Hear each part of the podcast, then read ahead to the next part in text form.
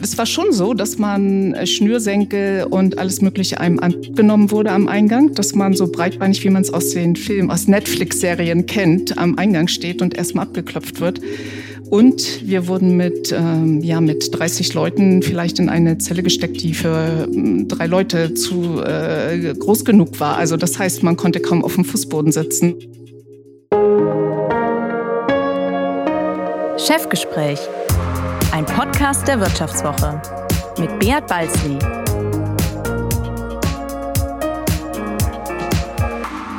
Ja, herzlich willkommen bei einer weiteren Folge des Vivo Podcasts Chefgespräch. Mein Name ist Beat Balzli und ich bin der Chefredakteur der Wirtschaftswoche. Ja, die klassische Arbeitswelt erlebt gerade ihre Disruption. Immer mehr Unternehmen reißen Wände, Hierarchien und Silos ein, schaffen Einzelbüros ab und fordern mehr Diversity. Plötzlich arbeiten alle agil, plötzlich tragen alle Turnschuhe, plötzlich ist das Homeoffice nicht die Ausnahme, sondern dank Corona die Regel.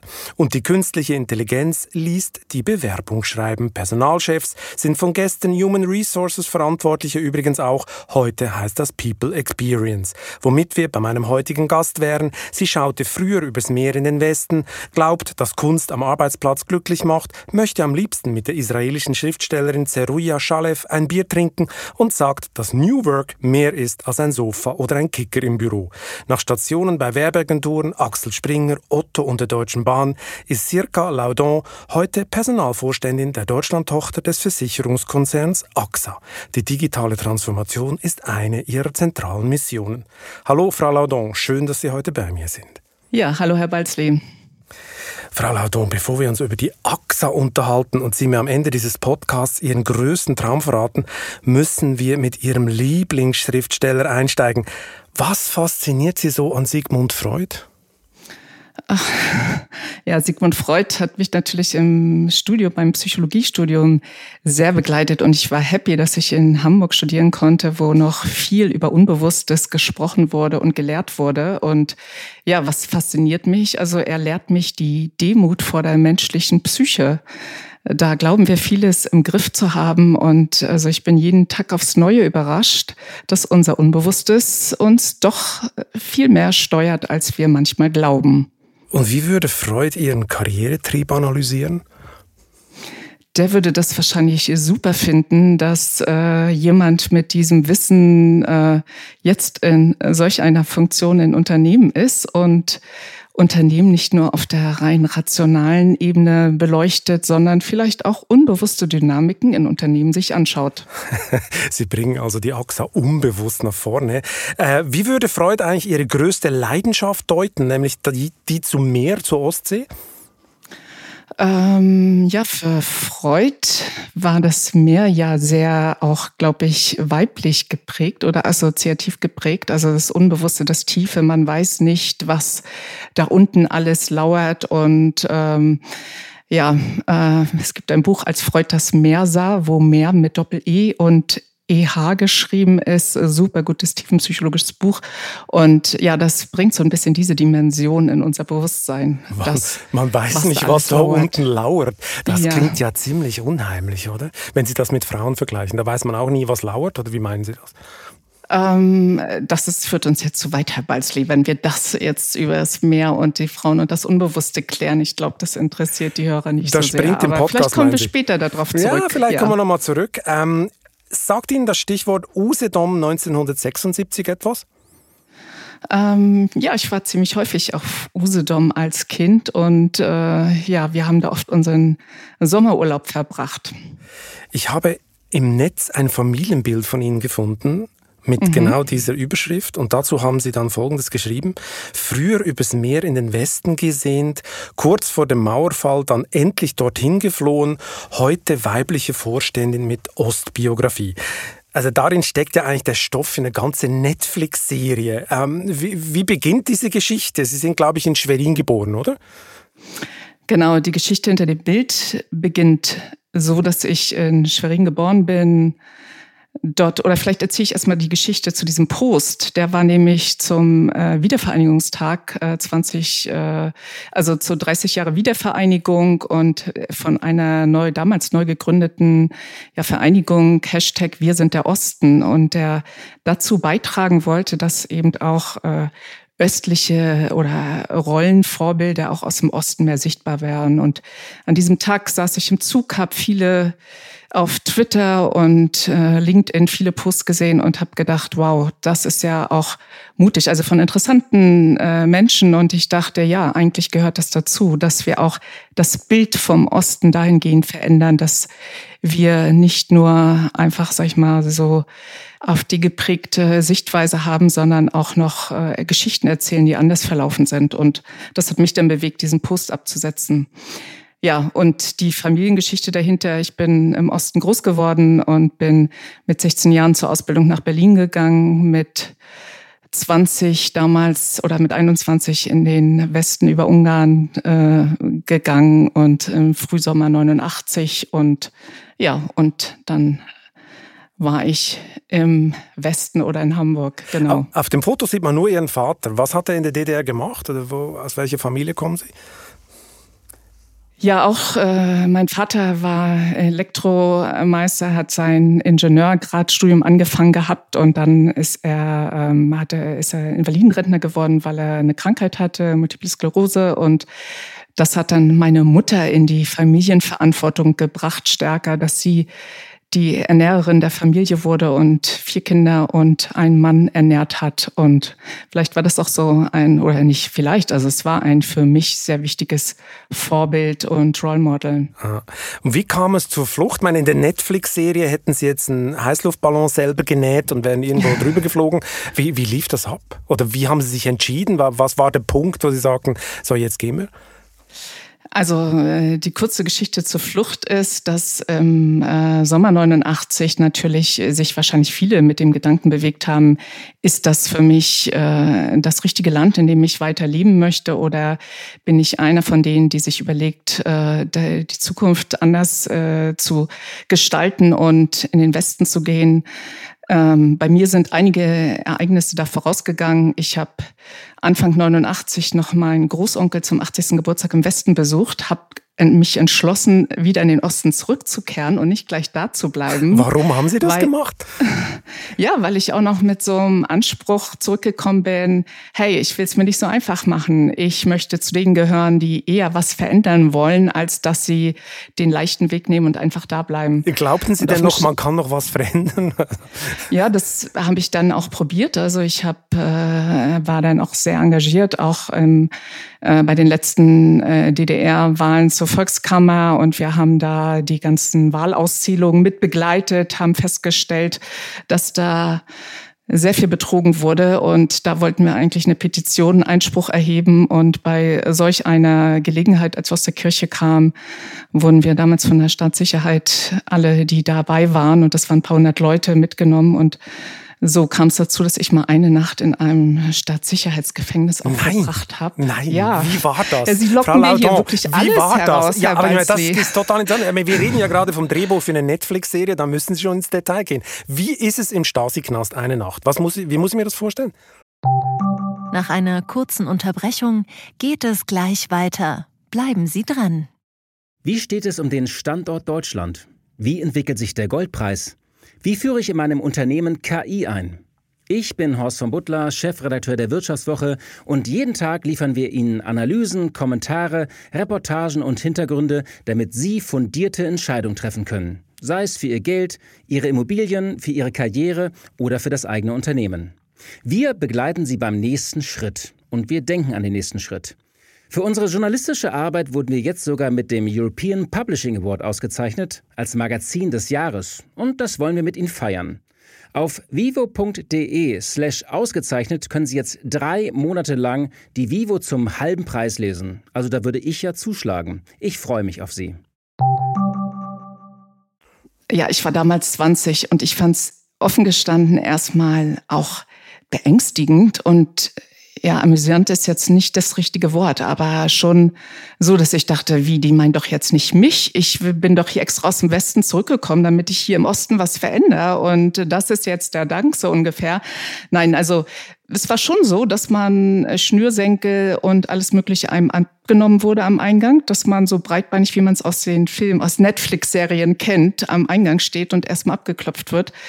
Und wir wurden mit, ähm, ja, mit 30 Leuten vielleicht in eine Zelle gesteckt, die für äh, drei Leute zu äh, groß genug war. Also das heißt, man konnte kaum auf dem Fußboden sitzen und spielten sich ein paar dramatische Szenen ab, dass äh, ich weiß, eine, erinnere eine Frau, die da furchtbar geweint hat und äh, weil ihre Kinder alleine zu Hause waren und sie niemanden mehr benachrichtigen konnte, der nach den Kindern schaut. Und ja, irgendwann um drei Uhr nachts wurde ich, äh, wurden wir einzeln immer hintereinander zum Verhör geholt und da wurde dann der Vorgang äh, aufgenommen und Aber mit weiß, der berühmten Schreibtischlampe ins Gesicht gezündet? ja, so Echt? etwa war es. Es saßen da vier okay. Leute drumrum und dann haben sie mir das noch zu lesen gegeben, was sie da aufgeschrieben haben und ich weiß noch, erinnere mich daran, dass ich gedacht habe, boah, da sind aber viele Rechtschreibfehler drin. Und, Kein Wunder, ja, ist die DDR runtergegangen, ja, genau. Ja, und dann irgendwann äh, um 5 Uhr morgens wurden wir alle auf äh, LKWs gekippt und dann in Zweiertrupps irgendwo in Brandenburg vom LKW gekippt und mussten gucken, wie wir irgendwie nach Berlin zurückfinden. Und da, ja, da war das Trauma Das war vorbei. vielleicht nochmal so die eindrücklichste, das eindrücklichste Erlebnis, was mich dann dazu gebracht hat, zu sagen, hey, das ist nicht das Land, in dem ich ähm, meine Zukunft verbringen möchte. Dann hatten Sie aber noch ein bisschen Restglauben. Bevor, vor diesem Vorfall hatten Sie noch ein bisschen Restglauben. Man könnte was verändern und hier gibt es noch eine Struktur, die ist irgendwie überlebensfähig, wenn man sie reformiert. Äh, und nach dem Vorfall war Ihnen dann endgültig klar, dass da ist nichts mehr zu machen. So ungefähr, ja. Wie nehmen Sie denn den Osten heute wahr? Ich meine, viele haben die Wende bis jetzt nicht verkraftet, hat man manchmal das Gefühl, wenn Sie jetzt mit diesem Abstand, äh, wo Sie jetzt im Westen arbeiten etc., wie Sie auf, auf den Osten schauen, es sind immer noch viele äh, Indikatoren anders, oder? Also gewisse Sachen bei Umfragen oder politische Konstellationen sind anders im Osten. Wie nehmen Sie das wahr? Ja, erst einmal bin ich auch wahnsinnig überrascht, dass das so lange dauert. Ich hätte das nie gedacht, dass das äh, wirklich ein paar Generationen braucht, dass die Unterschiede nicht mehr so spürbar sind. Und ja, also ich begrüße alle integrativen äh, Kräfte, die es gibt, die einfach auch dafür Sorge tragen, dass man nicht weiter auseinanderdriftet. Und ich glaube, das ist unsere Zukunftsaufgabe, auch dass wir nicht die Unterschiede äh, da noch stärker werden lassen, sondern dass wir auf das Gemeinsame schauen. Und ja, insofern hat da auch unsere Kanzlerin äh, und es gab jetzt auch noch ein schönes Bericht über sie von Jana Hensel, die einfach auch nochmal gesagt hat, wie sie ihm da auch die integrativen Kräfte auch äh, zum Glück in den letzten Jahren geprägt hat. So. Und das wünsche ich mir. In Ihrer Familie gibt es da auch kontroverse Diskussionen? Vielleicht Leute, die finden, äh, läuft nicht alles richtig? Oder gibt es da auch eine Spaltung innerhalb der Familie oder hat sich das längst gelegt? Eigentlich nicht. Eigentlich äh, ist da keiner in der Familie, der mit Nostalgie auf diese Zeit schaut und glaubt, dass es das bessere System war, sondern wir haben uns alle in der neuen Welt äh, zurechtgefunden, auch wenn ich glaube, nicht alle in äh, heutigen Westteilen sind, aber so doch glauben wir, dass es gut ist, dass das alles so gekommen ist, wie es gekommen ist. Jetzt haben Sie ja ganz bewusst zu dem Foto geschrieben, weibliche Vorständin mit Ostbiografie. Warum sind denn nicht nur Frauen, sondern auch Menschen mit Ostbiografie so unterrepräsentiert im Management der deutschen Wirtschaft? Woher kommt das? Ja, also ich habe es damals runtergeschrieben, weil mir das auch zu dem Zeitpunkt überdeutlich geworden ist, dass das vielleicht sogar noch äh, mehr ein Diversity-Aspekt ist, als dass ich Frau bin unter ein paar Männern. So, also man spricht da, hat immer sehr den Fokus auf die Gender Diversity und vergisst dabei, dass die anderen Dimensionen eigentlich einen viel stärkeren Impact haben. Und mir ist es da wirklich auch äh, nochmal überdeutlich geworden, dass das mein, meine Kindheit, Aufwachsgeschichte einfach ein, ja, mich dann doch noch stärker von meinen Kollegen unterscheidet als nur das, äh, das Frausein. Denkt man mit dieser Sozialisation anders im Geschäft? Ein bisschen schon vielleicht. Was ja. meinen Sie, was ist der Unterschied? Also äh, zum einen habe ich da nicht die klassische Vorstandssozialisation, vielleicht wie meine Männer, die äh, meine männlichen Kollegen, die natürlich häufiger aus Beratungsfirmen kommen und aus anderen, ja, einfach schon auch vielleicht auch in der Kindheit andere ähm, Möglichkeiten hatten. Vor allen Dingen jetzt mal das äh, Sprachthema im Ausland waren und so weiter. Und ich äh, hab da, bin da andere Wege gegangen, die mich jetzt zu einem anderen Menschen gemacht haben. Und es geht ja nicht darum, jetzt darum, dass ich mich jetzt dem auch angleiche, sondern dass ich es auch möglichst lange behalte, dass ich eine andere Perspektive, einen anderen Blick habe und den einbringe, um, wie Sie es auch sagen, natürlich eine Anschlussfähigkeit zu den auch äh, zu allen Menschen zu haben, die in Deutschland leben und nicht nur eine bestimmte Gruppe da zu herauszupicken. Ja. Ist man näher an der Basis mit dieser Sozialisation? Das würde ich schon sagen. Ja. ja. Ja. Wissen Sie denn, wie viele Ostbiografien es bei der AXA Deutschland in Führungspositionen gibt? Haben Sie das mal nachgeschaut?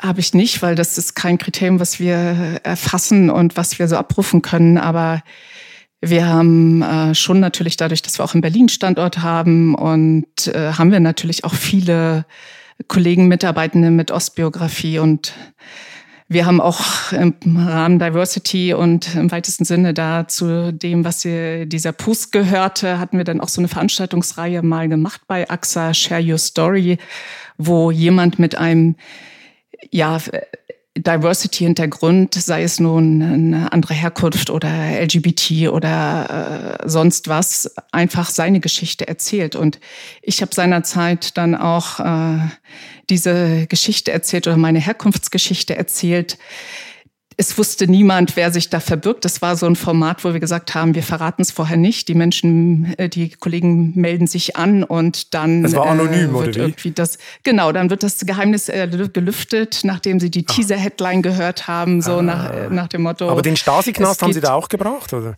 Da habe ich auch mit dem, für diese Veranstaltung habe ich auch ehrlich gesagt noch mal so ein Bild von so einem Plattenbau im Osten gesucht, wo okay. ich dachte, ah, das äh, muss ich jetzt noch mal ein bisschen illustrieren und ja, und danach haben mich ganz viele dieser Mitarbeitenden, die in dieser Session waren, und, äh, angesprochen und ähm, ich war mit wirklich berührenden äh, Kollegen noch, also die mir ihre berührende Geschichte erzählt haben, hinterher noch äh, in Gesprächen und im Austausch und habe gemerkt, dass da meine eine Nacht im Stasi-Knast natürlich gar nichts ist gegen die Erfahrungen, die manche Kolleginnen in Bautzen gemacht haben oder ja, die einfach ihre Geschichte viel stärker geprägt hat. Ja, Bautzen habe ich mir mal angeschaut. Da wird man demütig, wenn man sich vorstellt, ja. was da Leute erlebt haben. Diversity ist eines Ihrer Kernthemen. Ähm, was glauben Sie, können diverse Teams besser mit der digitalen Transformation umgehen? Sind sie besser gerüstet für New Work?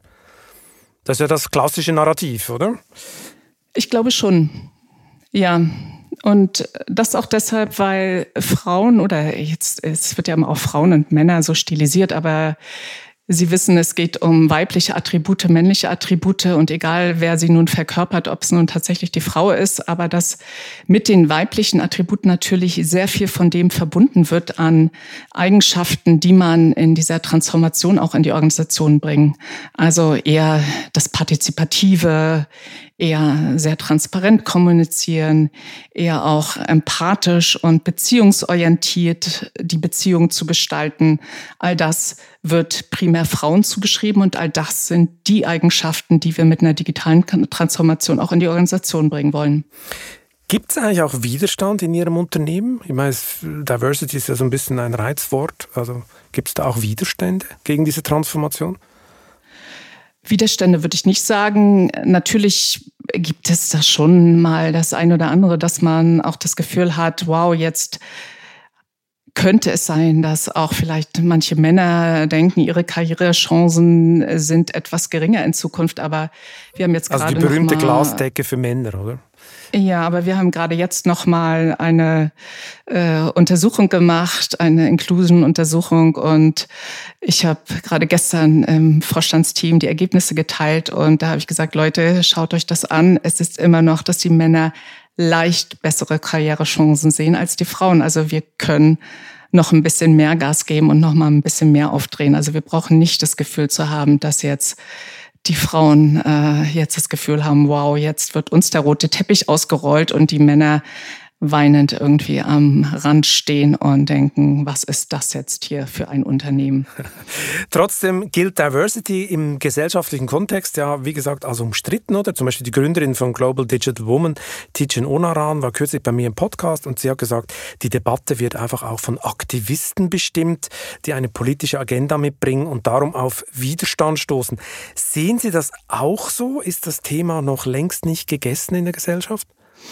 Ja, ich habe den Podcast auch gehört und äh, Tijen kenne ich auch sehr gut. Also von daher habe ich das natürlich äh, alles sehr aufmerksam verfolgt. Und ja, also die Debatte wird, äh, äh das ist sehr, sehr komplex und wird von verschiedenen Kräften äh, gesteuert, aber auch, sie wird auch sehr einseitig geführt. Das ist vor allen Dingen etwas, was ich auch so dieser Debatte vorwerfen würde, dass es sehr immer gleiche Argumente sind, die wiederholt werden und dass es da wenig Facettenreichtum gibt.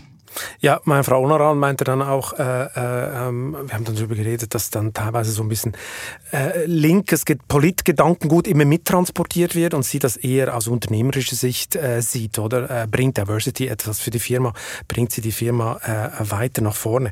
Von der, wir von der Wirtschaftswoche wollten es mal genauer wissen und wir haben kürzlich eine repräsentative Umfrage unter Führungskräften zu dem Thema in Auftrag gegeben. Eine Frage lautete, wie groß ist Ihrer Einschätzung nach die Gefahr, dass konkrete Maßnahmen zur Förderung von Vielfalt am Arbeitsplatz die Belegschaft spalten. Was glauben Sie, wie viel Prozent haben groß bis sehr groß angegeben? Ähm, vielleicht 40 Prozent? 52. Ah. Bei der Quote für Migrationshintergrund und sexuelle Orientierung, wie es zum Beispiel die Unternehmensberatung äh, BCG kürzlich ankündigte, lehnten es 86 Prozent ab und 93 Prozent wollen in der internen Kommunikation keine Gendersternchen. Überraschen Sie diese doch sehr deutlichen Zahlen? Ja, ganz ehrlich, ja. Und da kann ich nur sagen, bin ich mit Axa auf einer glückseligen Insel. Das ist bei uns komplett anders. Also das waren auch Fragen, die wir jetzt in der Untersuchung hatten und da haben wir sehr viel äh, dafür getan, dass einfach ein ja sehr integrativer Blick auch unter den Kollegen ist und man eher verbindende Momente sucht und Vielfalt zu schätzen weiß, als das Trennende perpetuiert. Ich meine, der Mensch scheut offenbar Veränderung. Was sagt die Psychologin dazu? Also meine, wie, wie, wie deuten Sie das? Überrascht mich null. Das ist das, was ich schon im Studium äh, sehr faszinierend fand, dass die Menschen ein wahnsinnig großes Beharrungsvermögen haben und sie lieber an bekannten äh, Defizitären festhalten, als den Sprung zu wagen in was Neues. Sehr faszinierend. Also risikoavers ist der Mensch per se. Also nicht nur der Deutsche mit German Angst, sondern der Mensch ist per se risikoavers. Da gibt's eine super Untersuchung von Levitt, der das äh, mal auf den Punkt gebracht hat, dass er gesagt hat, dass er sich zwei Zielgruppen ausgesucht hat und gesagt hat, so beide haben sich mit Entscheidungen hin und her geschlagen und den einen Gruppe hat er gesagt, wirft, werft einfach die Münze und macht das, was die Münze euch sagt. Und nach sechs Monaten hat er sich beide Gruppen angeschaut und die Gruppe, die den Münzwurf äh, äh, gemacht hat und daraufhin äh, die Entscheidung getroffen hat, war signifikant glücklicher als die andere Gruppe.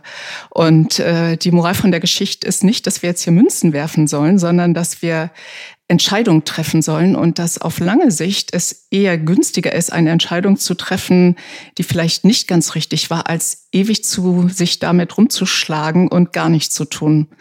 So, also das vielleicht nochmal für alle, die uns zuhören und die da nochmal einen kleinen Push brauchen, etwas zu verändern. Also lieber im Driver's Seat sitzen als auf der Rückbank. Ja. Ähm, aber ich meine, so Beharrungsvermögen und immer gleiche Rituale, die sind ja auch Ihnen nicht ganz fremd. Ich habe gelesen, Sie gehen jeden Herbst mit Studienfreunden auf einen Städtetrip in eine osteuropäische Stadt. Warum nicht in den Westen? Ist das eine Reminiszenz an Ihre Vergangenheit? Oder? Das fing, nein, das, äh, die beiden Studienfreunde haben gar nichts mit dem Osten sonst zu tun. Aber es fing irgendwann mal im Studium so an, dass wir uns überlegt haben, jetzt nach Barcelona oder Lissabon fliegen kann ja jeder. Lasst uns doch okay. lieber irgendwie die Städte anschauen, die noch äh, keiner sind. so kennt. Und äh, wir haben wirklich irre tolle Erlebnisse gehabt immer an diesen Wochenenden und haben einfach Städte kennengelernt, die uns wahnsinnig überrascht haben, weil wir es überhaupt nicht für möglich gehalten hätten, dass da die Menschen so sympathisch, die Landschaft so großartig, die Architektur so faszinierend ist und das war immer die bessere Wahl als das, was alle machen. Und Corona hat äh, das Ritual gestoppt, oder wie? Ja, leider ja. Also wir haben uns, glaube ich, dann in Berlin getroffen das letzte Jahr und das war dann die Alternative zu wir fahren ins Ausland. Gut, Berlin ist ja auch spannend, ist auch spannend. Und die Leute sind auch nett. Ähm, Corona hat ja nicht nur ihr Städte-Trip-Ritual durcheinander gebracht, sondern auch unser aller Arbeiten völlig verändert. Oder? Plötzlich war das Homeoffice das New Normal, nachdem sich alle jahrelang gesehnt hatten. Und doch ist das totale Homeoffice vielleicht nicht nur Segen alleine in endlosen Videocalls. Die Pandemie macht uns stumm, haben Sie mal geschrieben. Wie meinten Sie das genau? Ja, ich bin ja auch in, arbeite ja auch in einem Unternehmen, was äh, sich natürlich mit Krankheit und Gesundheit beschäftigt und als Krankenversicherer. Und da schauen wir natürlich ganz besonders auf, äh, wie entwickelt sich das in der Gesellschaft. Und äh, das war schon auch zu Corona-Zeiten deutlich spürbar, dass eben mentale Gesundheit in, plötzlich in aller Munde war und man äh, ja gesehen hat, dass bestimmte psychische Erkrankungen einfach sehr auf dem Vormarsch waren. Also ich glaube, Depression hat sich vervierfacht, die, äh, die Rate. Und das war auch unsere Angst, dass natürlich durch die Vereinzelung zu Hause Menschen auch in ja, psychisch dunkle Momente abgleiten und dass wir auch sehr viel als Unternehmen dafür getan haben, dass das nicht passiert und dass man als Team zusammenhält und die Mitarbeitenden sich verbunden zum Unternehmen fühlen und damit auch ja auch gute Energien für ihren Alltag schöpfen. Aber wie verhindert man das? Ja, indem man äh, auf gibt's äh, ganz einfache Sachen. Man achtet auf Strukturen, man äh, achtet auf Beziehungen untereinander, man versucht, äh, die Menschen anzuhalten, das zu reflektieren, ihre Stimmung zu reflektieren.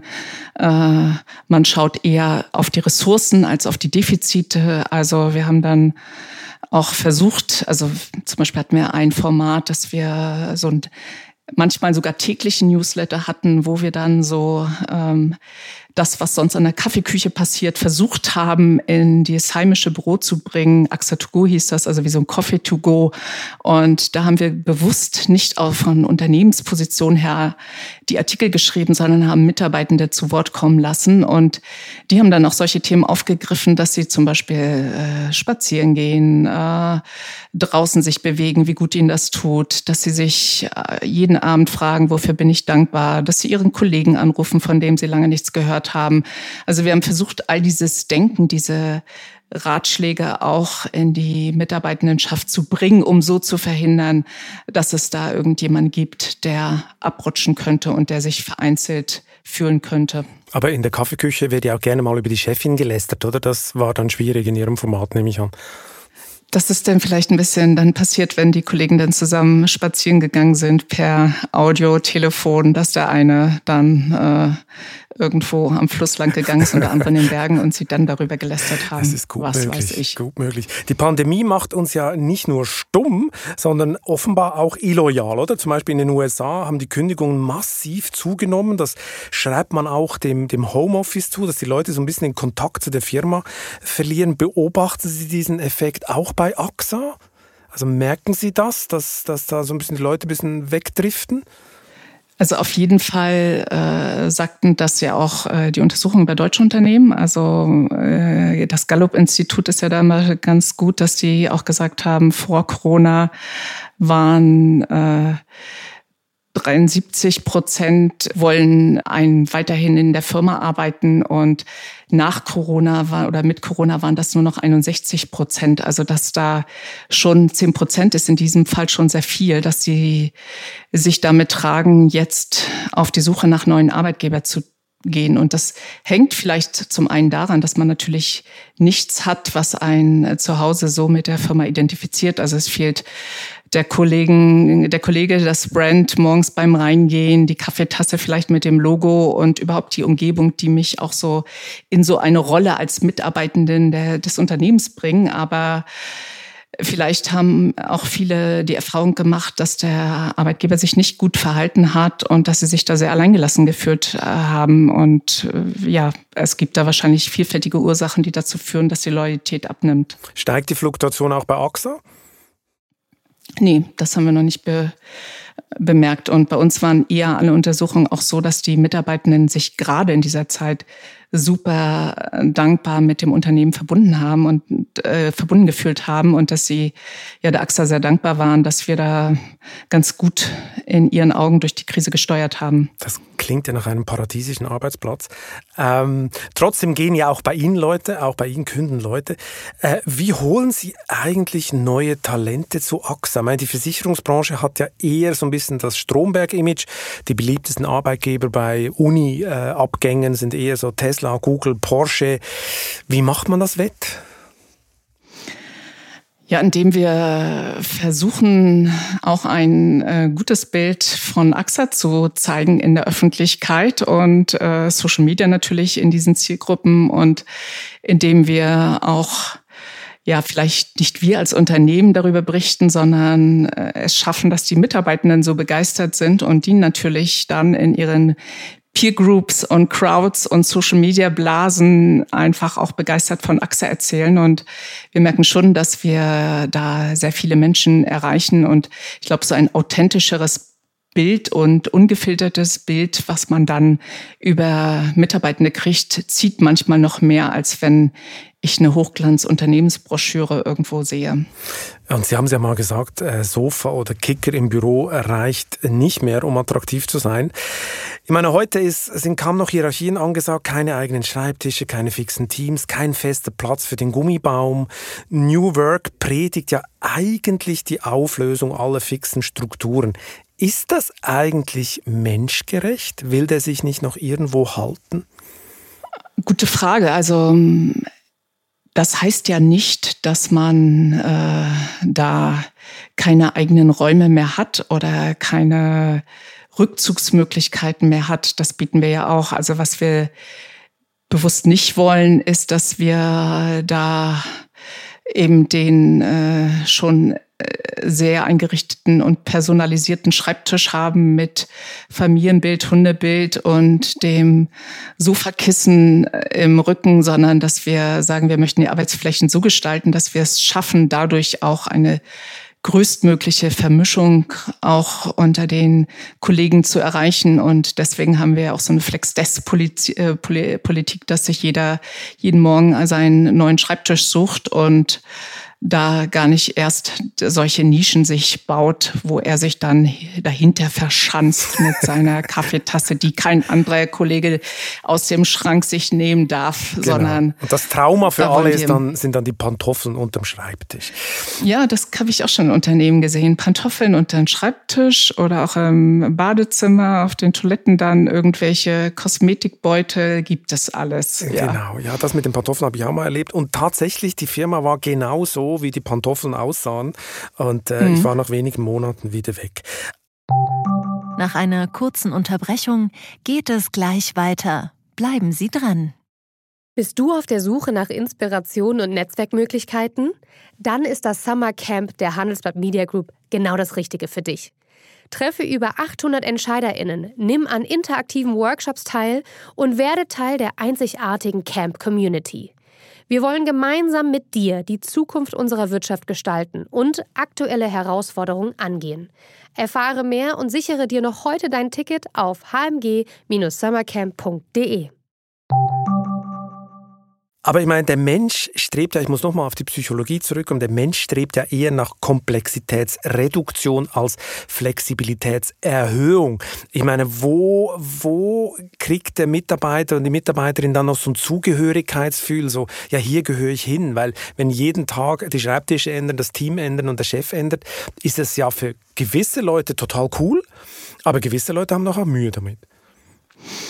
Ja, aber es bleibt ja trotzdem sehr viel. Also es hört sich jetzt so an, als wenn äh, man mit seiner Plastikkiste jeden Morgen durch die ganze Unternehmen und durch das ganze Unternehmen läuft und sich da einen Platz sucht, sondern wir haben eine Homebase und das ist sozusagen die Heimat. Und da gibt's tolle Kaffeeküchen, äh, da findet man die anderen Kollegen gleich im Nachbarbüro. Und äh, ja, und wir haben äh, die, wir haben diese ganze Gestaltung ja so gemacht, dass sie unheimlich äh, liebevoll und warm ist. Also es ist nicht eine äh, kalte Bürowelt, wo in langen Reihen irgendwelche Schreibtische hintereinander stehen, sondern offen gestanden es ist ein bisschen mehr Wohnzimmer und Wohlfühlatmosphäre, dass man darüber fast das Arbeiten Vergisst. vergessen könnte, weil okay. einem da so diese, äh, diese Klarheit und diese Kühle vielleicht manchmal fehlt. Und was ist der nächste Schritt in diesem wohligen Wohnzimmer? Die totale Automatisierung? Ist das die nächste Welle, die kommt? Naja, auf jeden Fall das, was man jetzt im Büroumfeld geschaffen hat. Also, dass man Wände eingerissen hat, damit die Menschen auch mehr äh, abteilungsübergreifend zusammenarbeiten, verschiedene Perspektiven ausprobieren, äh, Kreativräume geschaffen hat, damit man irgendwie auf andere Gedanken kommt oder sehr viel Transparenz in die Unternehmen gebracht hat mit Glaswänden und äh, Besprechungsräumen, die nicht mehr komplett verschlossen sind, sondern wo man mitkriegt, was da noch passiert. Äh, das versuchen wir natürlich jetzt auch in der digitalen Welt zu schaffen, dass wir da auch nicht mehr irgendwelche Ordnerlaufwerke haben, wo jeder seine Sachen irgendwo verschlossen von den anderen ablegt, sondern auch da gilt, äh, lieber im Chat kommunizieren, wo andere mitlesen können, als eine E-Mail verdeckt von A nach B schreiben oder wir möchten, dass die, äh, die Dokumente auch so weit dann möglich transparent abgelegt werden dass die Menschen sich in Plannern organisieren, auf die andere Zugriff haben und wo man sehr transparent jederzeit einen Stand hat, wo das Projekt steht. Also diese Sachen, die in der physischen Welt passiert sind, passieren jetzt, würde ich sagen, im Großteil natürlich in der digitalen Welt. Und das Remote-Arbeiten war uns da sehr dankbar, dass wir diese, diese Strukturen schon vorab abge eingeführt haben, weil das wäre jetzt ein bisschen schwierig gewesen sonst, geworden sonst. Ja, und natürlich auch in den Köpfen. Also überall äh, sind das die Attribute, die wir mit Transformation und Zukunftsgewandtheit verbinden und die wir in die Organisation bringen wollen. Aber nochmal die Frage, werden, ist der nächste Schritt, dass dann auch Prozesse automatisiert werden und das nochmal so einen Stellenabbau nach sich zieht?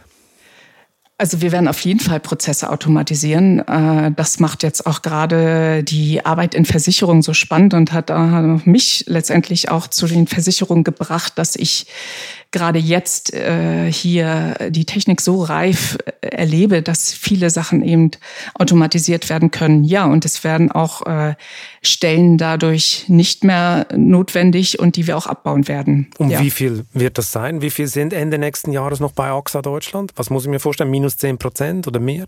Ah, glaube, das könnte ich mir vorstellen, dass sie das interessiert. Aber, aber, aber sowas ich glaube, das würde auch noch die Wettbewerber interessieren. Und ich glaube einfach, was, was ich Ihnen aber sagen kann, ist, dass wir natürlich äh, da ganz konkrete Pläne haben und dass wir auch bei AXA diese sehr konkreten Abbaupotenziale mit dem Betriebsrat auch vorab verhandeln und dann so eher einen Dreijahreszyklus haben und sagen, okay, wie viele Mitarbeitende werden in drei Jahren noch im Unternehmen sein und da sehr transparent über die Prozesse, die sich verändern, mit denen sprechen, aber auch natürlich über konkrete Zahlen.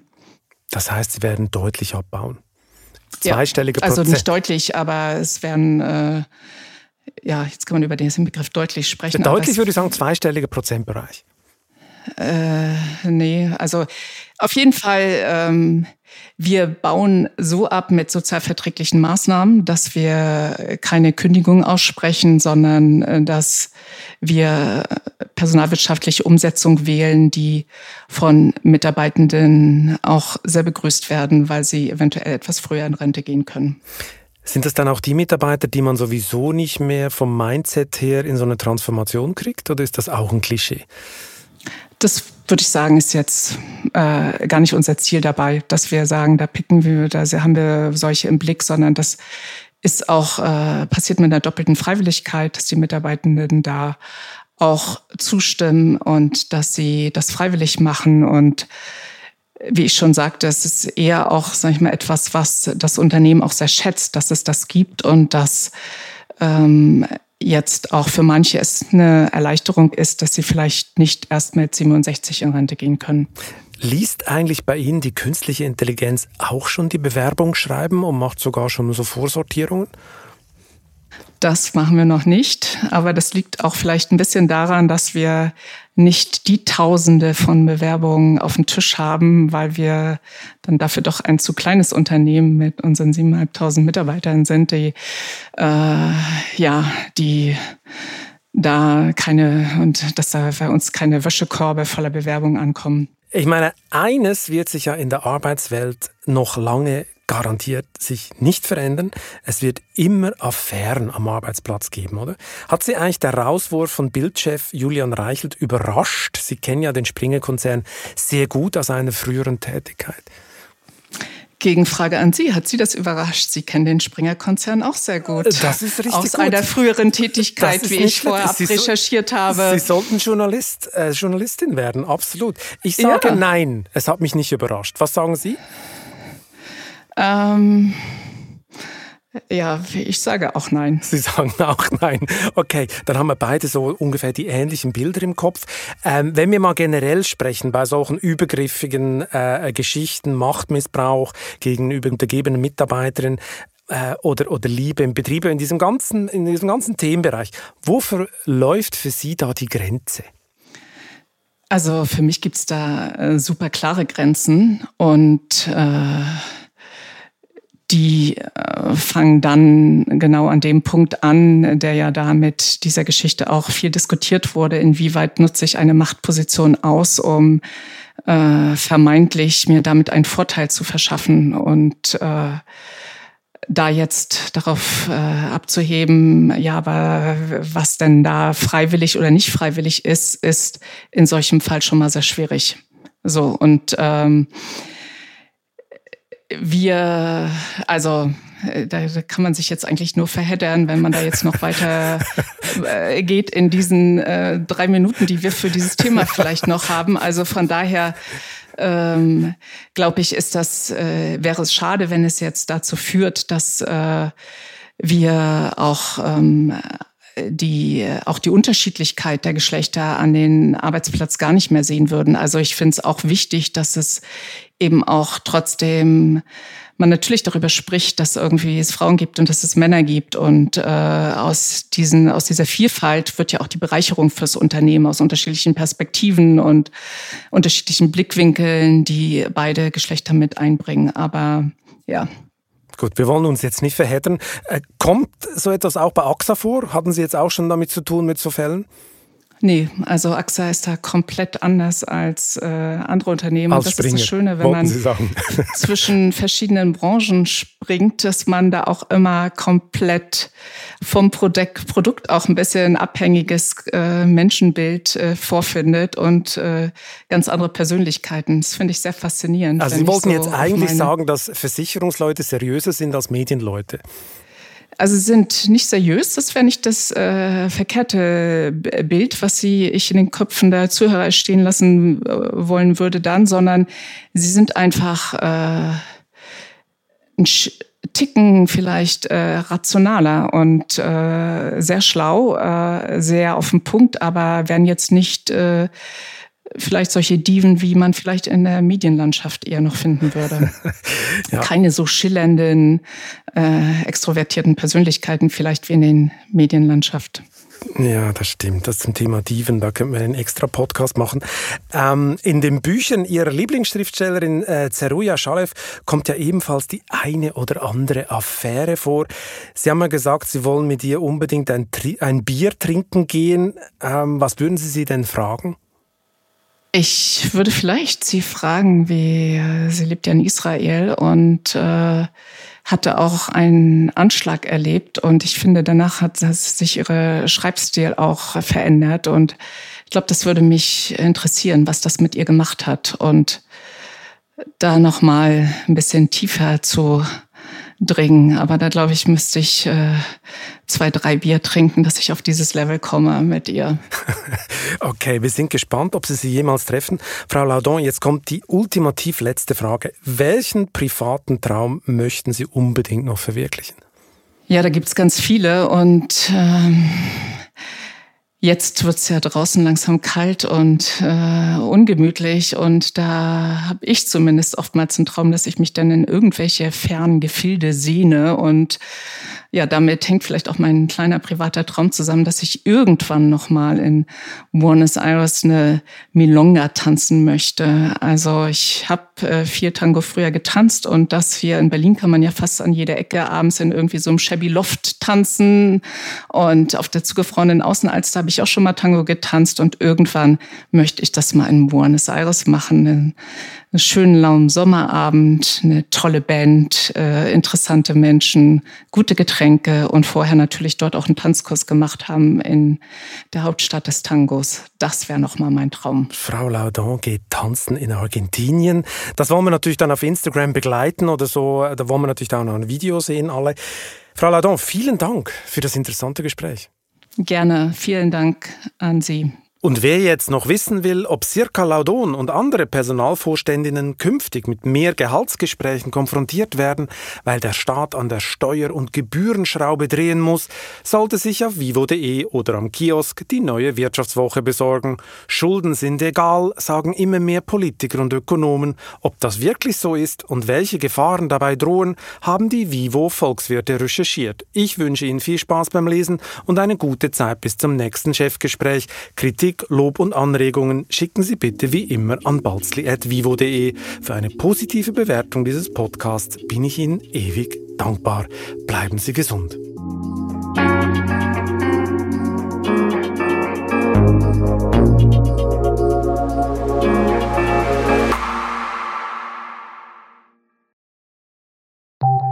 Nach einer kurzen Unterbrechung geht es gleich weiter. Bleiben Sie dran. Eine Weltreise starten, ihr Hobby ausleben, finanzielle Unabhängigkeit muss kein Traum bleiben. In der neuen Vivo Coach Masterclass erfahren Sie, wie Sie das Vermögen dafür aufbauen und es einsetzen. Kurzweilige Videos, spannende Inhalte, konkret umsetzbare Empfehlungen. Entdecken Sie das neue kostenlose Video-Learning-Format exklusiv für Abonnentinnen und Abonnenten der Wirtschaftswoche. Jetzt unter vivo.de slash coach slash masterclass. Vivo Coach. Wissen, das sich auszahlt. Thank you.